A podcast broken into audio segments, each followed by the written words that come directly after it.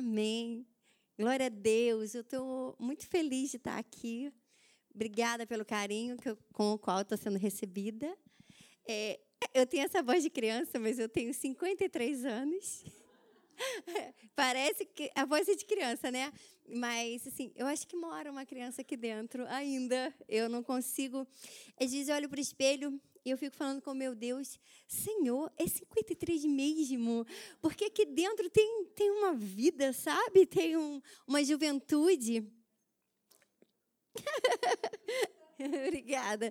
Não sei se é porque eu, eu desperdicei minha juventude, né? Não sendo de Deus, e eu não vivi. Eu, aliás, eu vivi intensamente a minha juventude, mas no lado ruim, né? esse lado é, mundano, muito mundano. Foi na minha juventude que todo o caos da minha vida aconteceu. E eu acho que Deus falou para mim: calma aí, Josi, minha filha querida você sempre será minha jovem. Eu tenho para mim isso, sabe? Que ele, ele, ele, ele congelou essa juventude que eu não tive lá. E aqui, bom, pelo menos aqui dentro, né? Estava falando para minha amiga, a gente estava lá embaixo conversando, que mulher fala sobre tudo. Aí eu falei para ela sobre a, o arsenal de cremes que eu tenho, porque veja, são muitos. Eu não vivo sem creme. Pode, pode faltar roupa, sapato, qualquer coisa eu não ligo não, mas creme não pode faltar. E eu sei que a ruga está chegando, que a, a, falta de vício, não, isso eu sei disso tudo. Eu sei que tudo cai, os meninos estão aqui, né? A, a lei da gravidade, tudo cai. Mas veja, Parece, parece não, eu acho que a Bíblia diz que isso é verdadeiro, né?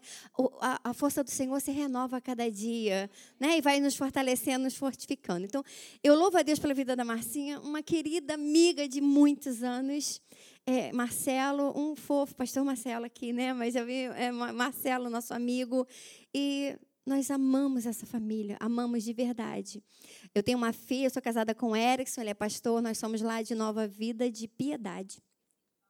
É, nós somos da Nova Vida de Piedade, com o pastor Alexandre. Erickson é pastor lá, eu sou líder da geração Vida de lá.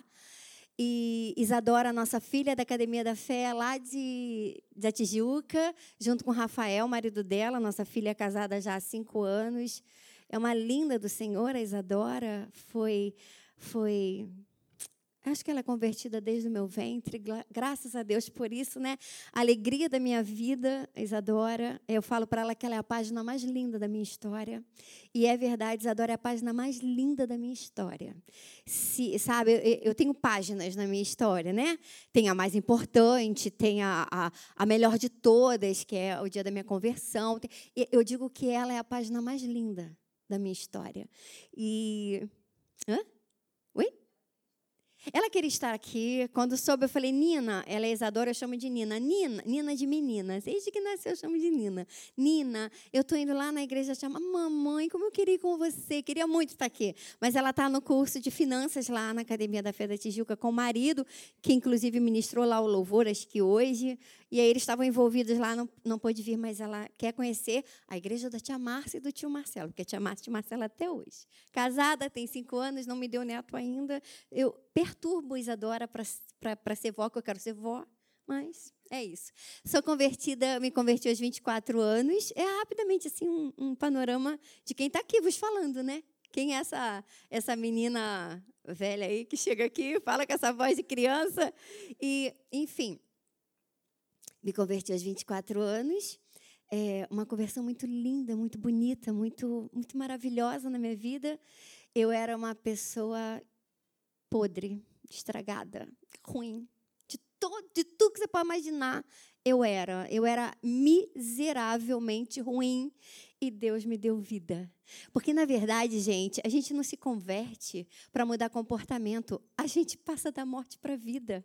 É muito interessante que pessoas pensam que o Evangelho ele vai te dar um novo modo de vida. Não! Ele vai te dar vida. Porque, na verdade, você era morta e não sabia. Eu era morta e não sabia. Eu tinha, eu, eu sobrevivi a alguma coisa que eu não sabia o que era. Mas, na verdade, eu era morta.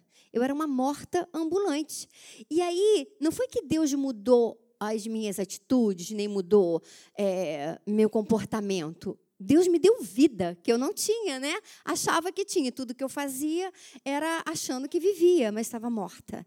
Então, você está aqui viva. Louve a Deus por isso. Louve a Deus por isso. Você está aqui viva.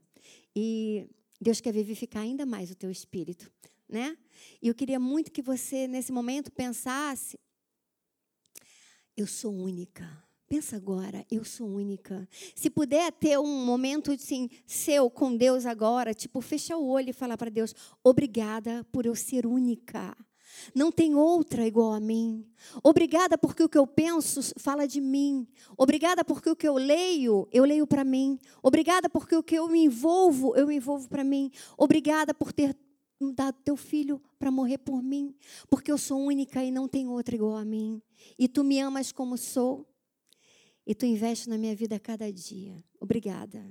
É, é, saber que nós somos únicas é uma, é uma liberdade para gente, sabe? e que e Deus é um Deus tão longânimo, tão grande, tão, tão, tão universal, mas ao mesmo tempo um Deus tão pessoal, um Deus que se importa com você, um Deus que se importou comigo quando eu tão miserável era.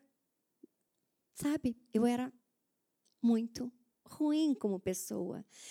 É, ruim assim, eu não tinha visão de, de, eu não tinha projeto para o futuro, porque tudo que eu vivia era o hoje, o agora, o já porque fui desde muito cedo rejeitada pela mãe, era horrorosa, era feia, era torta, era isso, era aquilo, e aquilo foi crescendo no meu ouvido, foi achada na lata do lixo, nunca vai dar para nada, essa coisa que vai, sabe, tomando um vulto quando você é criança, que as mães não têm cuidado às vezes para falar, e aí é você vai acreditando naquelas mentiras que o inimigo vai colocando ali, já desde pequenininho, e você vai acreditando, e aí foi, foi, foi tomando um vulto.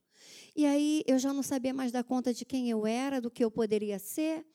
E aí fui procurar no Espiritismo, fui procurar na Umbanda, fui, fui parar no Candomblé, e fui raspar a cabeça, e fui fazer, e fui, e fui mergulhar nesse inferno que eu achava que era ali a minha única razão de viver. Eu tinha que buscar essas coisas, mas o Senhor me resgatou na hora certa, no momento certo. O Senhor colocou anjos na minha vida, o Senhor colocou pessoas que me falaram dele, e eu acreditei, graças a Deus por isso.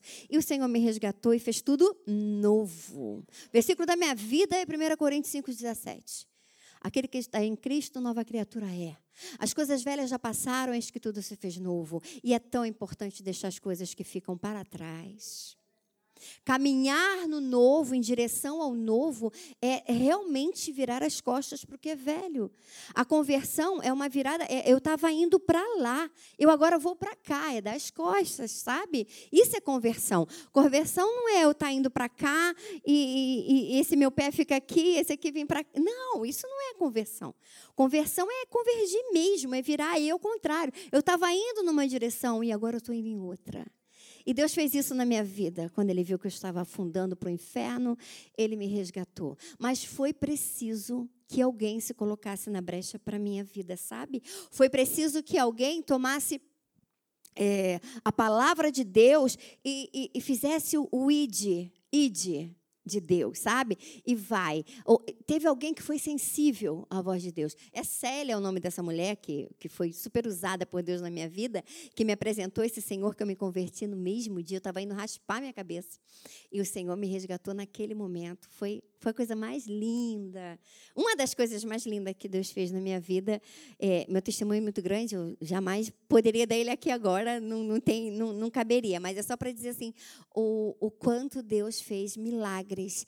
Eu estou escrevendo um livro atualmente, é, e ali naquele livro eu vou conseguir colocar ali as, as muitas coisas que Deus fez na minha vida, mas eu acho que daria um livro de muitas páginas se eu fosse colocar tudo que Deus fez, porque a cada dia Ele me surpreende. Tá? Eu, mas eu também passei por desertos com Ele, mas Ele nunca me deixou só. Ele nunca me abandonou. E nunca, todos os desertos que eu passei, eu passei com o Senhor, porque Ele não nos livra da fornalha, mas na fornalha, sabe? Ele não, não nos livra do deserto, mas Ele nos livra no deserto. Ele está conosco em todo lugar que nós estejamos, Ele está conosco. Isso é maravilhoso. Isso diz que eu não estou só. Isso diz que Ele disse que estaria comigo todos os dias e está comigo todos os dias, sabe? Isso foi preciso para que eu crescesse. Isso foi todos os dissabores dores da minha vida, todas as adversidades que apareceram no meu caminho desde que eu me converti até hoje, me serviram de experiência, me serviram para me aperfeiçoar, me serviram para buscar cada vez mais esse Deus. Sabe, eu aprendi uma coisa com a Mirna Toledo que eu nunca mais esqueci. Ela foi num retiro de mulheres não, um retiro de pastores que a Nova Vida faz anualmente. E teve um desses retiros que o pastor Djalma Toledo foi e a Mirna Toledo ficou com a gente, fazendo os devocionais das mulheres. Teve uma coisa que ela me disse que eu nunca mais esqueci, e é uma verdade na minha vida, eu posso, eu posso muito ver isso na minha vida, essa verdade que, que ela falou. Marcinha, você me diz o tempo, que eu não tenho a menor noção. Não, mas assim, eu preciso ser avisada, porque eu falo muito, gente. Eu falo por todos os cotovelos e, e, e nariz e boca. E... Por favor, Marcinha, vai falando assim, cinco minutos, dez minutos. Não, começa com dez, porque para desacelerar é difícil. Eu me conheço, gente, eu falo por demais. Eu sou uma chata para falar. Eu falo muito. Mirna Toledo falou uma coisa que a mãe dela falava e, e me serviu para a vida. E era uma, é uma verdade na minha vida. O sol que amolece a cera endurece o barro. Eu nunca mais esqueci essa frase. O sol que amolece a cera endurece o barro. O mesmo Deus que facilita tudo na sua vida, que abre todas as portas, é o Deus que, se quiser, fecha a porta. Se quiser, endurece qualquer coisa, para que você veja vontade dele na sua vida, sabe? Às vezes a gente está querendo muito numa direção, está insistindo muito numa direção, a gente quer muito o que a gente quer, e o versículo, eu já vou falar o versículo que eu trouxe para a gente hoje, é, é, falar um pouco do que Deus colocou no meu coração, que ainda não falei até agora, é assim, eu, eu falo muito, me perdoe. E, gente, o sol que endurece a cera amolece o barro. Ou o sol que amolece a cera endurece o barro. Dá no mesmo, sabe por quê? Quantas vezes eu quero fazer a minha vontade e Deus, ele se apresenta. O mesmo Deus que eu vou precisar que ele amoleça a cera da minha vida, que está um caos. É o mesmo Deus que também estou pensando que está tudo bem e ele vai lá e endurece o barro. É o mesmo Deus. O sol é o mesmo sabe? Então, às vezes, a gente refuta assim na nossa vida que o que está acontecendo é o inimigo. Vamos ter olhos espirituais para as situações. Nem sempre é o inimigo. Às vezes é Deus fechando uma porta para que você o veja, para que você o perceba, para que você se renda, para que você se submeta e para que ele possa fazer proezas através da sua vida. Mas às vezes a gente está tão distraído, a gente está tão na, num nível de, de deitar em berço esplêndido que a gente não percebe o quanto Deus está chamando a nossa atenção. E aí vem uma adversidade e outra, e a gente é capaz de sucumbir se não tiver esperta, a gente é capaz de sucumbir por causa de uma adversidade. Deixe estar que todas as adversidades é matéria-prima para o Senhor trabalhar. Toda. Eu nunca vi um justo perecer mais do que ele necessita perecer para que ele aprenda, ou para que ele desenvolva, ou para que ele se transforme, ou para que ele seja aperfeiçoado. É para isso que existem desertos, é para isso que existe, às vezes, um labirinto na nossa vida, mas todo labirinto tem saída quando a gente está com o Senhor, sabe? Às vezes a gente parece perdida, parece que está dentro de um quarto. Eu já tive assim. Eu tive assim uns três anos atrás. E engraçado, eu, eu tinha uma sensação de que eu estava presa num lugar, que eu estava num lugar onde não tinha porta onde não tinha saída. Eu estava em tal situação, eu fui assolada por uma situação, tem três anos isso.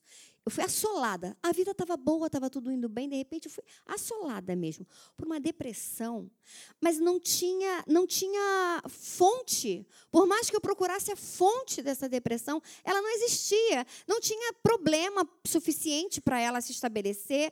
Não tinha nada. Eu não estava em pecado. Eu já tinha feito um, um vasculhar aqui, sabe, da minha vida. Eu, eu não estava devendo nada a ninguém. Eu não estava devendo perdão a ninguém. Eu não estava é, em falta com o Senhor. A minha vida estava tão bacana, estava tão estabilizada. E de repente eu fui assolada, eu acordei com uma tristeza, uma tristeza sem, sem fundamento. E a impressão que eu tinha é que eu estava num quarto que não tinha portas e eu procurava saída e não encontrava.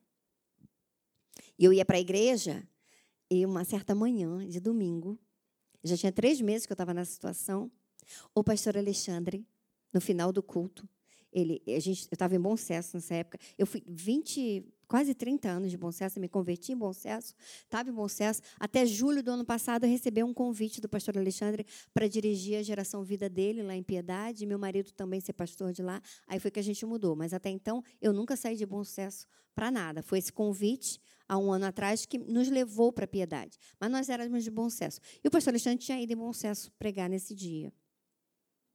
E no final do culto, ele falou assim: O Senhor está me dizendo tem alguém nesse lugar, ele nem é disso. Quem conhece o pastor Alexandre pode saber que ele não é disso. Que tem alguém nesse lugar que está vivendo uma situação que parece que está num quarto. E que nesse quarto não tem nenhuma porta. Olha, eu tinha falado com Deus dias antes, Senhor, parece que eu estou num lugar sem saída. Parece que eu estou num lugar sem saída. E ele falou assim: Mas o Senhor diz nesta manhã que ele vai abrir essa porta. Mas por enquanto é necessário que você esteja nesse lugar. Eu entendi tudo ali, né? Eu entendi, depois Deus veio, o Espírito Santo veio potencialmente explicar tudo na minha vida, porque foi tão claro o porquê que eu estava passando por aquilo, e aquilo se dissipou, aquilo acabou, e o Senhor deu o fim daquilo, né? Mas de alguma maneira aquilo foi permitido, e eu pude ter olhos para olhar situações que eu jamais teria se eu não tivesse naquela situação. Foi incrível. Então, Deus que a gente serve, ele é mais que maravilhoso. Ele é, ele é absurdamente bom. Vamos ver a palavra de Deus agora? Me fala, viu? Provérbios 3 é uma palavra muito conhecida. Provérbios 3. Eu vou ver se eu vou dar conta aqui. Eu trouxe uma, uma colinha.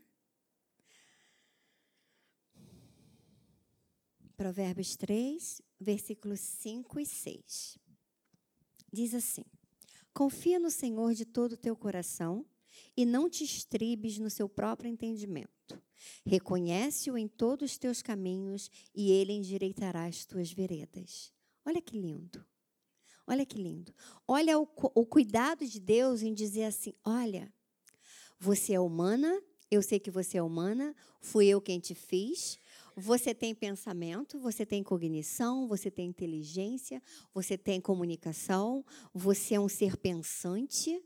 Mas deixa eu te. Olha o cuidado de Deus. Mas deixa eu dizer-te. Não confia nisso. Porque isso provavelmente não te leva sempre a bons lugares. Me reconhece no teu caminho e eu sempre vou endireitar as tuas veredas. Sabe o que, que acontece?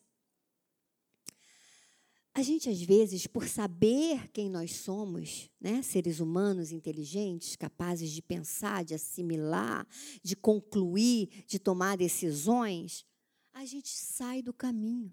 É muito comum a gente estar tá andando por um caminho e achar que existem atalhos que possam levar a gente a um lugar mais rápido, alguma coisa mais rápida. E a gente é rápida em pensar, né? A gente é rápida em fazer. É, articulação mental mesmo, né? Ah, então se eu fizer isso, então acontece aquilo. Sobretudo nas nossas experiências que a gente já tem, experiência acumulada, né? E o que, que a gente faz? A gente faz sempre uma, uma, uma ponte entre uma coisa. Não, isso aqui vai dar certo. É lícito, convém, não tem por que não fazer. A gente quer chegar mais rápido aos resultados e a gente pega atalhos. E a gente sai às vezes, da vereda do Senhor. Aquela que vai levar para o bom lugar. Aquela que vai nos guiar a toda a verdade, a nos fazer é, ser plenas em Deus. Aí o que, que ele está falando aqui? O autor desse provérbio está falando. Olha, não confia nessa tua capacidade intelectual de resolver problemas, de achar soluções. Não confia nisso. Reconhece que Deus está na sua vida te dando a direção e Ele vai endireitar a tua vereda. Ele vai te trazer de volta para o caminho dele, sabe? Então, nessa tarde de sábado, eu digo para você: reconhece que Deus está aqui endireitando a tua vereda. Sabe? Reconhece que o Senhor está aqui por amor a você, pelo seu grande e potente amor. Ele está aqui dizendo para você: olha, olha para mim, anda comigo, faz a minha vontade, obedece o meu querer, e eu endireito a tua vereda. Se firma não no que você sabe, mas no que eu sei sobre você, não é isso? A coisa mais, mais maravilhosa da vida é o Espírito Santo. Não tem nada mais precioso que eu e você possamos ter do que Ele. É Ele quem nos convoca à leitura, é Ele quem nos convoca à santidade, é Ele quem nos convoca a ter uma vida regenerada, é Ele que nos convoca. O que é mais lindo é que quando eu me debruço sobre essa verdade, ela, ela revela Deus, mas ela também me revela. A palavra de Deus ela é, tão, ela é tão fantástica, ela é tão incrível, ela é tão é, fonte de vida que ela não só revela o Deus vivo, ela nos revela. Ela é como se fosse um holofote, ela, ela, ela, ela nos, nos, nos, aparece, né? Ela faz a gente olhar qualquer canto obscuro do nosso ser. Essa Bíblia, ela, ela, ela vem trazer essa luz que a gente precisa para nos vasculhar. Porque se depender de nós mesmos, só dá miséria aqui dentro, né? Só dá, só dá alguma coisa que a gente precisa tirar, a gente precisa deixar para lá, botar para fora. Eu sou psicóloga para glória de Deus, assim, pela misericórdia de Deus, né? Estava até falando com a Marcinha lá, no, lá embaixo também. Até os 35 anos não tinha estudo nenhum, tá? a gente está conversando. Eu nem ensino médio tinha até os 35 anos. Deus foi muito misericordioso comigo, porque minhas amigas me incentivaram muito aos 35 anos, Josi, você pode, você vai além, você pode conquistar, você pode conseguir. E eu abracei aquela verdade que vinha das minhas amigas de Deus, amigas que me amavam de verdade, amigas que tinham o Espírito Santo de Deus, que se deixaram ser usada por Deus para agir na minha vida. E eu fui lá e, e, e sabe, Deus usou também um outro pastor para ir na igreja, lá o Lucinho Barreto, lá de, de Minas, de Belo Horizonte, para falar que Deus iria me dar o segundo grau. E eu fui e fiz o segundo grau. Depois entrei para a faculdade, fiz pedagogia, nós somos pedagogas, amigas de profissão, eu e Marcinha. Fiz orientação educacional, depois fiz uma pós-graduação em neurociência. Eu amo cérebro, gente, coisa que eu amo estudar é cérebro. Sou fascinada por cérebro. Aí fui fazer neurociência e a neurociência me deu respostas boas do que eu precisava, mas tinha coisas que a neurociência não respondia. Eu fui para psicologia. Deus me agraciou com uma faculdade maravilhosa. Eu fui fazer Enem junto com os jovens da minha igreja. Meu marido era pastor de jovens naquela época e todos eles estavam se, se inscrevendo no Enem. E eu falei para o meu marido: vou fazer outra faculdade. Ele falou: Você é louca. Chega. Se não tinha nem segundo grau no outro dia, já fez uma faculdade, já fez uma pós-graduação, chega. E a gente também é tanto dinheiro de faculdade, que era tudo particular, né? Eu falei, não, querido, vou fazer uma pública agora. Ele falou, você está de brincadeira. Você vai fazer uma pública agora, Josi. Porque o meu ensino médio eu não fiz sentada na cadeira, né? Eu fiz em seja, aquele a prova de marcar um X e eu não estudei, eu marquei um X lá e fui conquistando. Em três anos eu fiz meu ensino médio assim, mas era só marcar um X, não tinha estudo. Como é que eu ia enfrentar um Enem, né? 180 perguntas, uma redação pavorosa. E eu já com 40 e poucos anos, não dava. Aí o meu marido falou assim: Josi, é sério? Você vai? Eu vou, vou, vou. O que é o FRJ para o senhor? Ele, ah, o FRJ. Ainda falava assim: ah, tá. O, o que, que é o FRJ para Deus? Quatro letras, Érico, mais nada. Eu falava assim para ele, sabe? Somente quatro letras, o FRJ. Isso para meu Deus não é nada. E eu dobrei meu joelho e falei: Senhor, tu pode. Aliás, só tu pode.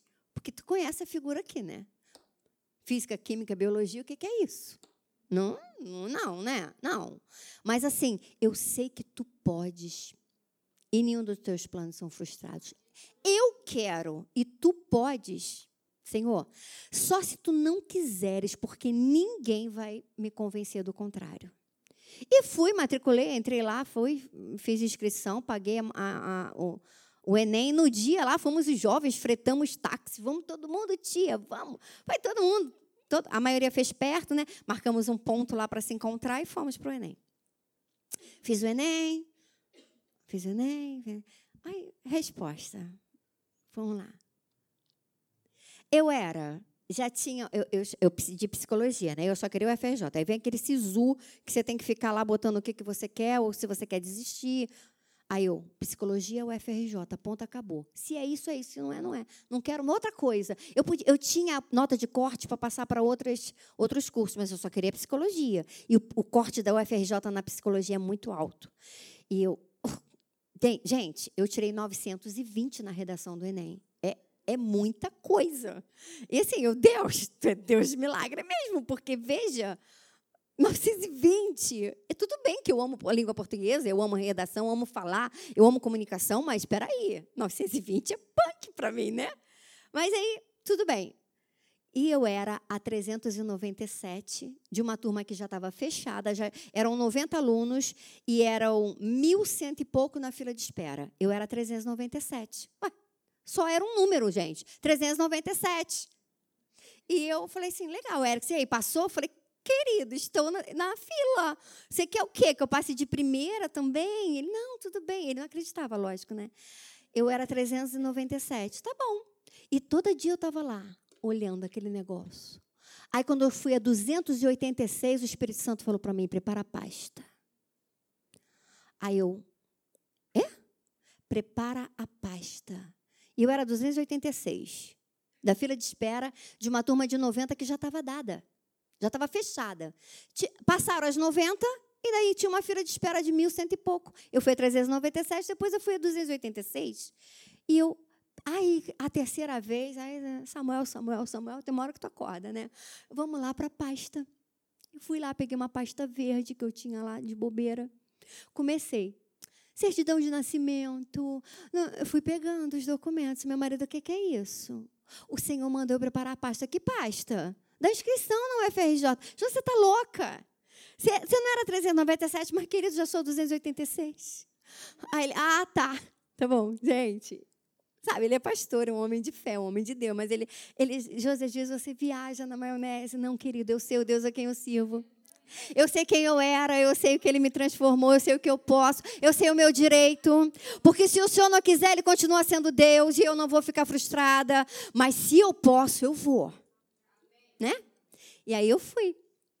E foi assim, de 286 eu fui a 134, 134 eu fui a 111, 111 eu fui a 34, da 34 eu fui a 11, da 11 eu fui a 6 e eu entrei para o UFRJ. Para honra e glória do Senhor. Pode aplaudir, que é para Ele. É para Ele. Esse mérito não é meu, esse mérito é do Senhor. Eu não tinha condições de passar. Mas eu nunca, em momento algum, eu duvidei. Gente, sabe uma coisa legal de entender? É que a nossa fé, ela não ajuda Deus em nada, mas ela agrada a Deus em tudo sabe? Não é uma fé que ajuda Deus. Ele não precisa da nossa ajuda. Ele não precisa que você se descabele em fé para que ele ajude ele, porque coitado, ele pre... não, mas é uma fé que agrada a Deus em tudo, sabe? Então, quando você começar a agir em fé, você pensa assim: eu não estou ajudando Deus em nada, porque Ele não precisa de mim para nada, mas Ele está se agradando da minha fé é isso. Eu acho que o que Deus via ali naquele momento era uma filha dele dizendo para ele: Eu sei que você pode. E isso agradava a ele. Sabe? Essa certeza que eu tinha de que ele podia, isso agradava a ele. Não tem como eu não levar a Josi para essas quatro letras que ela disse que não é nada para mim. E não é nada para mim. E eu fui para o UFRJ, eu fiz cinco anos de psicologia é uma faculdade fabulosa, é uma faculdade realmente que me deu uma, uma, um conhecimento bárbaro, bom, bacana. É, é uma pena que o curso de psicologia é integral, então eu não pude trabalhar durante cinco anos para ajudar o maridão nas despesas e o Senhor me sustentou ali, sabe? Porque quando eu disse para gente, o sonho da minha vida era viajar para os Estados Unidos. Era a minha loucura. Eu era fascinada para ir para os Estados Unidos. Mas eu falava assim para Deus: como é que eu vou? Não tem um real, não tem um dólar. Como é que eu vou para os Estados Unidos? Gente, foi um ano maravilhoso na minha vida. Uma amiga liga para mim, diretora da escola que eu era, é, que eu tinha sido é, coordenadora pedagógica. Josi, estou indo para os Estados Unidos. E a minha filha não quer ir comigo. Eu tenho uma passagem para você com hospedagem. Você só precisa dizer que quer ir. Eu, oi. Eu sabia se eu ria, se eu chorava, se eu dava cambalhota, o que, que eu faria. Eu falei, oi, é? Sim, Josi, eu tenho uma viagem paga. Você não precisa de nada. Eu tenho um hotel, a viagem, eu tenho os cinco dias de parque da Disney. Eu ia ficar lá dez dias. Eu, ah, Josi, é só você dizer que quer. Eu, amor. Aí ele, Legal, tu vai viver como lá? Não tem um dólar, Josi. Nessa época, eu estava bem desempregada. Ainda não estava fazendo psicologia. E aí os, ele falou assim, Josi, como é que você vai para os Estados Unidos? Como? Você não tem um dólar. Você tem a passagem, você tem. Parece até que ele é pessimista, né, gente? Mas não é não. Mas ele é, ele é bem realista. É, eu que viajo mesmo na maionese com, com Deus, gente. Gente, vocês não têm ideia. Mas Ele pode, Ele pode. Nessa loucura de fé aí, Ele já fez proezas na minha vida, sabe? E eu, eu, eu coleciono, assim, para honra e glória do Senhor, milagres. Milagres pequenos, milagres grandes, mas muitos milagres na minha vida. Porque eu sou legal? Porque. Não, gente. Eu também peco, também me arrependo. Também estou aos pés do Senhor todos os dias sabe? Mas a, coisa mais maravilhosa que a gente tem é o Espírito Santo e essa fé que ele gera no nosso coração quando a gente está em contato com essa palavra libertadora, essa palavra que transforma. É ela, Romanos 12, 2, sabe? E eu falo para meu marido, eu sou Gálatas 2,20 andando pela rua, agora já não sou mais eu que vive, mas Cristo vive em mim. E esse viver que eu vivo na minha carne, eu vivo pela fé naquele que me amou e se entregou por mim. Então, sabe, é passar da morte para a vida mesmo. Não é mudança de comportamento, é mudança de morte para a vida. Entenda isso de uma vez por todas. Márcia, me fala a hora. É, ai, não sei, né? Eu, eu, tenho pavor de passar. E eu passo mesmo. Eu passo mesmo. É sempre assim, eu nunca vou aqui. Não, é porque eu nunca faço isso, é raro. Eu olhar para cá, dá um, eu vou falar. E eu falei, eu falei assim, ele, amor, a gente não tem um dólar. Tá certo? Ela pagou a passagem, ela pagou o hotel. Mas como é que você vai comer? Amor, Deus proverá. Ele, Josi, isso chega a beirar irresponsabilidade. Eu falei, você só me diga se deixa ou não. Mulher submissa, né? Gente, eu odeio feminismo. Se alguém, se alguém quiser me bater quando eu sair daqui, pode me bater. Mas eu tenho pavor de feminismo. Eu sou a mulher que honra o meu marido, que se submete a ele. Ele é o meu cabeça. O Senhor é a cabeça do lar. Ele é o meu cabeça e eu devo sim obediência ao meu marido. Eu amo obedecer ao meu marido. A providência de Deus na obediência da mulher, sabe? Não é uma obediência cega. Não é uma obediência que ele me faça qualquer coisa. Há coerência nessa obediência, sabe? coerência bíblica. Querido, eu só preciso do teu sim. Me dá o teu sim e deixa que Estados Unidos eu, eu, eu me resolvo. Tá bom, querida, pode ir. Ah, era tudo que eu precisava, né? E os dias iam se passando e faltava uma semana para eu viajar para os Estados Unidos. Eu não tinha um dólar. Um dólar eu não tinha. E minha amiga tinha avisado o seguinte: Josi, o hotel está pago, a viagem está paga. Você só vai precisar de grana para comida. E, por exemplo, café da manhã, os hotéis dos Estados Unidos, eles não, pelo menos em Orlando, na Flórida, lá, não, não tem café da manhã. Tá bom, minha amiga, não tem problema, eu vou. Poxa, a maior parte você já me deu. Tá. Uma semana, não tinha um dólar. Não tinha mesmo, gente. Já estava mal de graninha naquela época. Três dias, nenhum dólar. Erickson, Josi, liga para Lídia e diz que você não vai. Eu? Eu vou.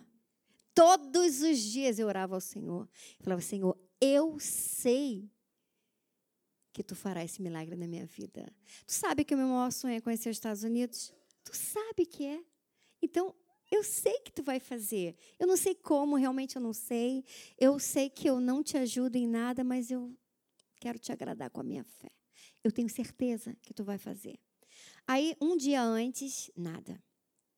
A Isadora, mãe, que é Isadora? Eu já sabia que ela ia falar, né? Mãe, que é Isadora? Mãe, tu vai. Eu vou, Isadora. Eu vou. Isadora, eu vou. Vai, Deus vai prover, eu não tenho a menor dúvida. Isso não é responsabilidade, não, é uma certeza que eu tenho muito grande no meu coração. Aí estava lavando louça, meia-noite e pouco do dia. Meia-noite e pouco já era o dia que eu ia viajar. Aí o telefone toca, uma amiga minha, meia-noite e trinta. Amiga, você está acordada? Eu falei, tô. Ninguém sabia nada, sabe?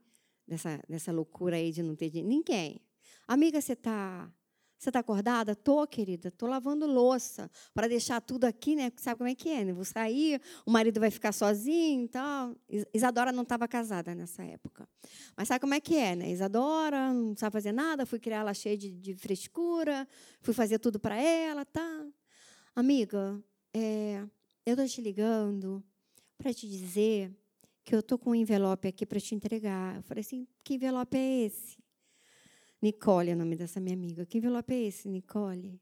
Ela falou assim: não, é que a gente soube que você ia para os Estados Unidos e nós queremos te dar um presente. Juntamos alguns amigos e temos aqui 500 dólares no envelope para te dar. Ninguém sabia, gente, ninguém sabia dessas minhas orações, ninguém sabia dessa minha certeza que eu ia, ninguém sabia da minha dificuldade em não ter grana para ir, sabe? Temos aqui 500 dólares. Eu, louvado seja Deus, eu comecei a chorar. Ela falou: Você está triste? Eu falei: Não, eu estou só glorificando a Deus, porque isso é resposta de oração, isso é milagre de Deus, e assim foi. E quando eu estava a caminho do, do aeroporto para ir. Né? Aí falei com meu marido, ele glorificou a Deus. Eu falei, agora glorifica, querido. Ajoelha e pede perdão pela sua falta de fé. Aí, aí ele glorificando a Deus, eu falei, agora é fácil, né? Com envelope de 500 dólares a, a, a caminho, né? E quando eu estava indo para o aeroporto, uma amiga que levou falou, me deu mais um envelope com mais 200 dólares.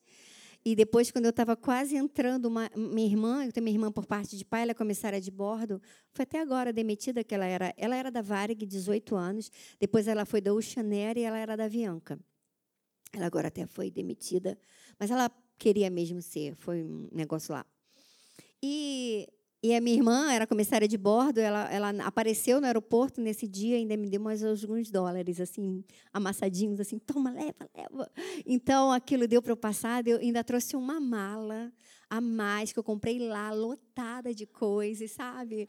É, conheci a Disney, que eu queria tanto conhecer. É, gente, foi um presente de Deus, e aí, isso tudo aconteceu quando eu tinha, eu descobri que eu tinha passado na faculdade, sabe? Foi tudo um misto de, de alegria ali. E eu lembro bem que eu falei para o Erickson, amor, eu passei na UFRJ, eu passei. E ele estava vendo televisão. Uhum. Eu falei, não, você entendeu? Eu passei. Aí eu mostrava assim um iPad para ele, né?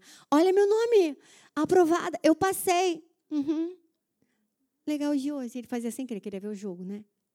Ah, ele não tinha dimensão, eu tinha certeza que ele não tinha dimensão. E aí eu falei para ele, ele falou assim: peraí. Eu estava saindo do quarto, ele falou assim: peraí, só uma perguntinha. Essa é a tal faculdade que você falou que se você passasse era horário integral? Eu, ai. Porque eu trabalhava, eu sempre trabalhei para ajudar meu marido em casa, né? Despesa alta. Aí eu, é. Aí ele, Josi, então isso quer dizer que você vai ficar cinco anos sem trabalhar?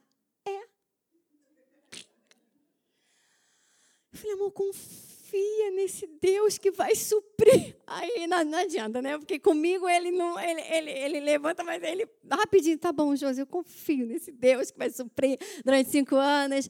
Aí eu fui lá para fora, eu gritei muito, eu berrei, eu fiz tudo de, de, de, alegria. No dia seguinte, ele, para me, me consolar, ele me trouxe um Kit Kat, que ele sabia que eu amava, um chocolatinho. Parabéns, que você passou. Falou, ah, veio atrasado, mas o parabéns veio, né? Tá tudo certo. E Deus nunca deixou faltar um centavo na minha vida. Um centavo na minha vida. E eu tenho, eu tenho muitas coisas para contar, mas não é dia de contar milagres, é dia de falar a palavra de Deus, né? E tem uma outra coisa muito grande que Deus fez na minha vida, mas também tive épocas difíceis, sabe? Também tive os meus desertos, mas Deus sempre me sustentou. Eu o que eu vim dizer aqui, se é que dá tempo, né? É que nós fomos criadas no céu formadas na Terra, né? Por um sêmen, por um ovócito, por um espermatozoide. Houve um momento que a gente foi criada aqui, né? Que a gente foi formada, perdão.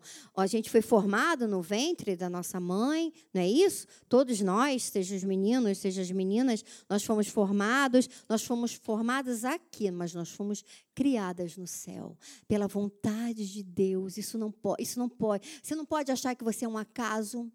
Você não pode achar, ou não deveria achar, que você é resultado de uma noite de amor do seu pai com a sua mãe, sabe? Que você é alguém que foi um acidente. Não, não, de maneira nenhuma. Você foi criada em Deus. Acredite nisso. Acredite nisso. É interessante quando eu como eu vejo no consultório, as pessoas chegam, o problema das pessoas, a gente acha que o problema da mulher é emoção. Nós somos emocionais. Não. Nós somos sentimentais. Emoção é inerente ao ser humano. A emoção é fisiológica. Emoção, entenda isso, nós não somos emocionais, nós somos sentimentais, é diferente. Por exemplo, a emoção, ela é, ela é inerente, ela é fisiológica, ela é do corpo, ela é uma atitude reacional. Se você me conta alguma coisa horrível, eu fico triste imediatamente. Isso é Gente, isso é visceral, isso é orgânico. É, você me conta alguma coisa, e se eu não me entristeço, eu tenho algum problema aí. Tem algum problema aqui é, no meu mecanismo neuronal que está impedindo de eu ficar triste. Mas o certo, quando você me conta uma história horrível, eu me entristecer. Isso é fisiológico, isso chama-se emoção. Tá bom? Então, todos nós nos emocionamos porque é fisiológico. Se você chega aqui falando, gente, me disseram que cada um que passar por aquela porta ali vai ganhar 100 reais. Oh, você se enche de alegria, não é isso? Você, você sente o que? Alegria. Você fica alegre. Você não fica alegre? Então, imediatamente, se alguém fala alguma coisa, por exemplo, gente, acabei de chegar de lá de fora, tudo negro, céu tá, vai cair uma tempestade. Você fica o quê? Ansiosa. É, é, gente, é imediato. É estímulo-resposta. Ação-reação. Ponto. Fisiológico é do corpo. Que bom que nós temos a emoção. Maravilha. Quando que isso é uma coisa ruim? Quando isso vira sentimento. Quando que uma emoção vira sentimento? Quando eu nomeio a minha emoção. Vou dar um exemplo é, você me conta alguma coisa e eu senti tristeza. Então, se eu falo para você, ah, estou sentindo tristeza. Ótimo. É justo? Você está sentindo tristeza, você, ah, estou sentindo tristeza por isso. Agora, quando eu nomeio e falo, estou triste, virou sentimento. Tá? Então a gente confunde emoção com sentimento. Emoção é inerente, é fisiológica do corpo, é reação, estímulo, resposta. Sentimento é o que fica. Excesso, nós somos sentimentais. Excesso de raiva, excesso de alegria, excesso de preocupação, excesso de ansiedade. Estou ansiosa. Não, eu senti ansiedade. Quando alguém me falou isso, eu senti ansiedade. Ponto. Estou ansiosa, eu nomeei a minha emoção. Quando eu nomeio a minha emoção, eu estou, eu, eu, eu puxo e essa emoção vira sentimento. Tudo bem? O que nos acontece é que a gente não sabe administrar sentimentos. Esses sentimentos eles vão tomar um vulto tão grande, tão grande, que vão nos constituir. Então aí você passa a ser uma pessoa assim ou assado. Ou alguém passa a dizer que você é assim ou assado, porque você não administrou bem as emoções que chegaram na sua vida. Porque a todo instante nós estamos sujeitos aos estímulos das emoções. Mas o quando que a gente faz dessa emoção virar sentimento é o perigo da nossa vida. E é muito interessante que essa palavra, ela nos localiza. Sabe, ela nos dá orientação, ela nos orienta. Ela diz quem somos, por que somos, para onde vamos, por que vamos, sabe? E a preguiça, o desânimo tem roubado essa capacidade que a gente tem de, de se desnudar diante dessa palavra. E a minha oração nessa tarde, o meu pedido nessa tarde era, era que o Senhor retire as vendas dos nossos olhos espirituais, para que a gente possa enxergar, sabe, o quão preguiçosa nós estamos, o quão desanimada nós estamos, o quanto as emoções têm tomado lugar e, e, e, se achado sentimento em nós, e o quanto nós sentimentais estamos deixando de viver essa verdade única, incrível, que vai nos levar a lugares altos, que vai nos colocar de pé, sabe? Que vai experimentar a bondade de Deus. Porque não se engane, você está aqui, você é, é, humana, mas você foi criada em Deus. Sabe, é, dói ver lá no consultório é, os pacientes que chegam falando sobre eu fui rejeitada. Porque eu sou assim, porque eu fui rejeitada no ventre da minha mãe. Porque era uma realidade da minha vida, sobretudo. Que minha mãe sempre falou que fez de tudo para me abortar e não conseguiu. Isso assim, 53 anos atrás. E ela queria muito que eu não existisse. Porque eu era mais uma filha de um alcoólatra. E ela tinha pavor de imaginar que pudesse vir uma menina. Ela tinha pavor de menina. O sonho da vida dela era um menino. E ela já tinha o meu irmão, então estava bom para ela. Então ela me rejeitou desde sempre. Ela me odiou o tempo inteiro na barriga. Mas sabe o que a palavra de Deus vem me dizer e vem te dizer? A barriga da sua mãe foi só um lugar que você passou. Você foi criada em Deus, e a palavra de Deus diz lá em Efésios 1:4, antes da fundação do mundo ele já pensou em você.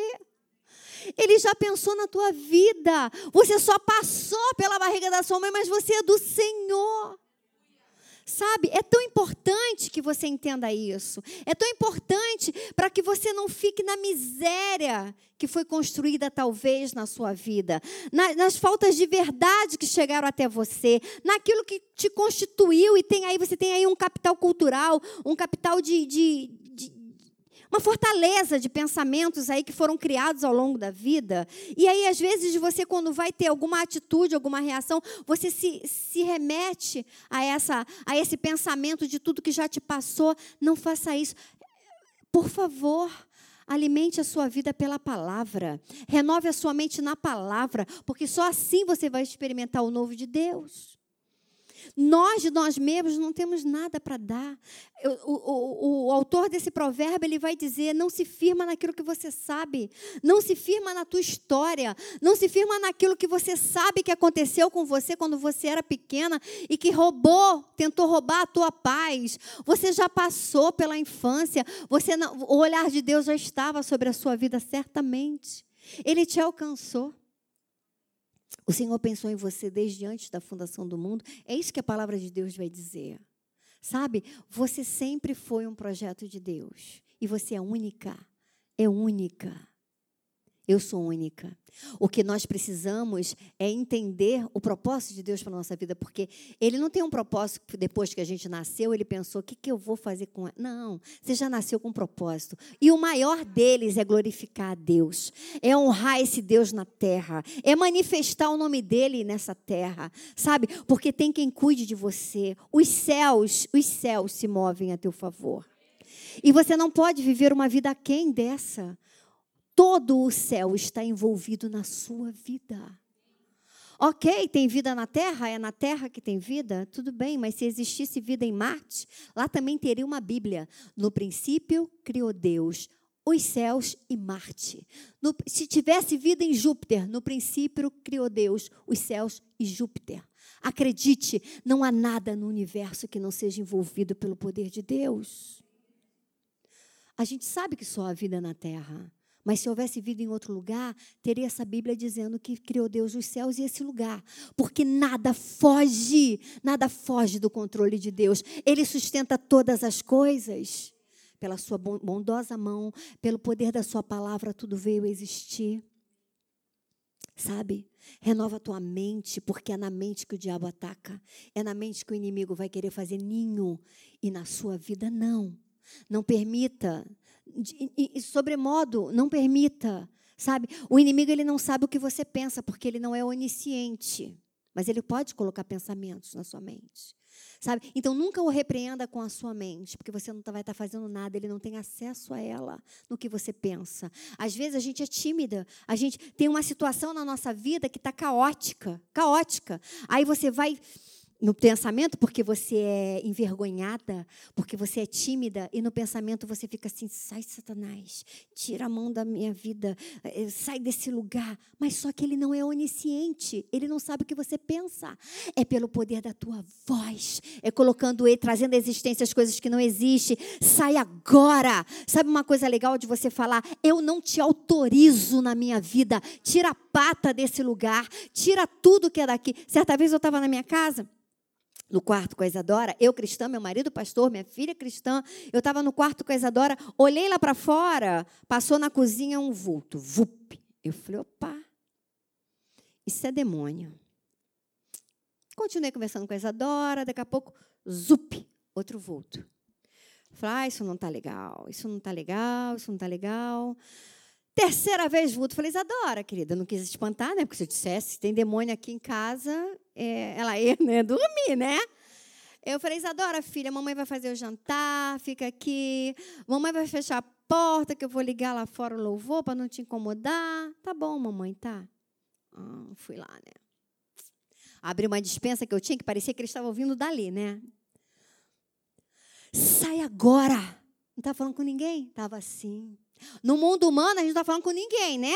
Sai agora, pega tudo que é seu, porque aqui, aqui, não tem lugar para você. Esse lugar não te pertence, eu não te autorizo nessa casa. Será que você não vê o sangue poderoso do Senhor sobre a minha vida? Sai agora, eu te repreendo. Leva tudo que é teu desse lugar. Não sei como você entrou aqui, mas eu também não quero saber, eu te desautorizo. Esse lugar é santo, essa casa é minha. Aqui só permanece. Aí fui, né?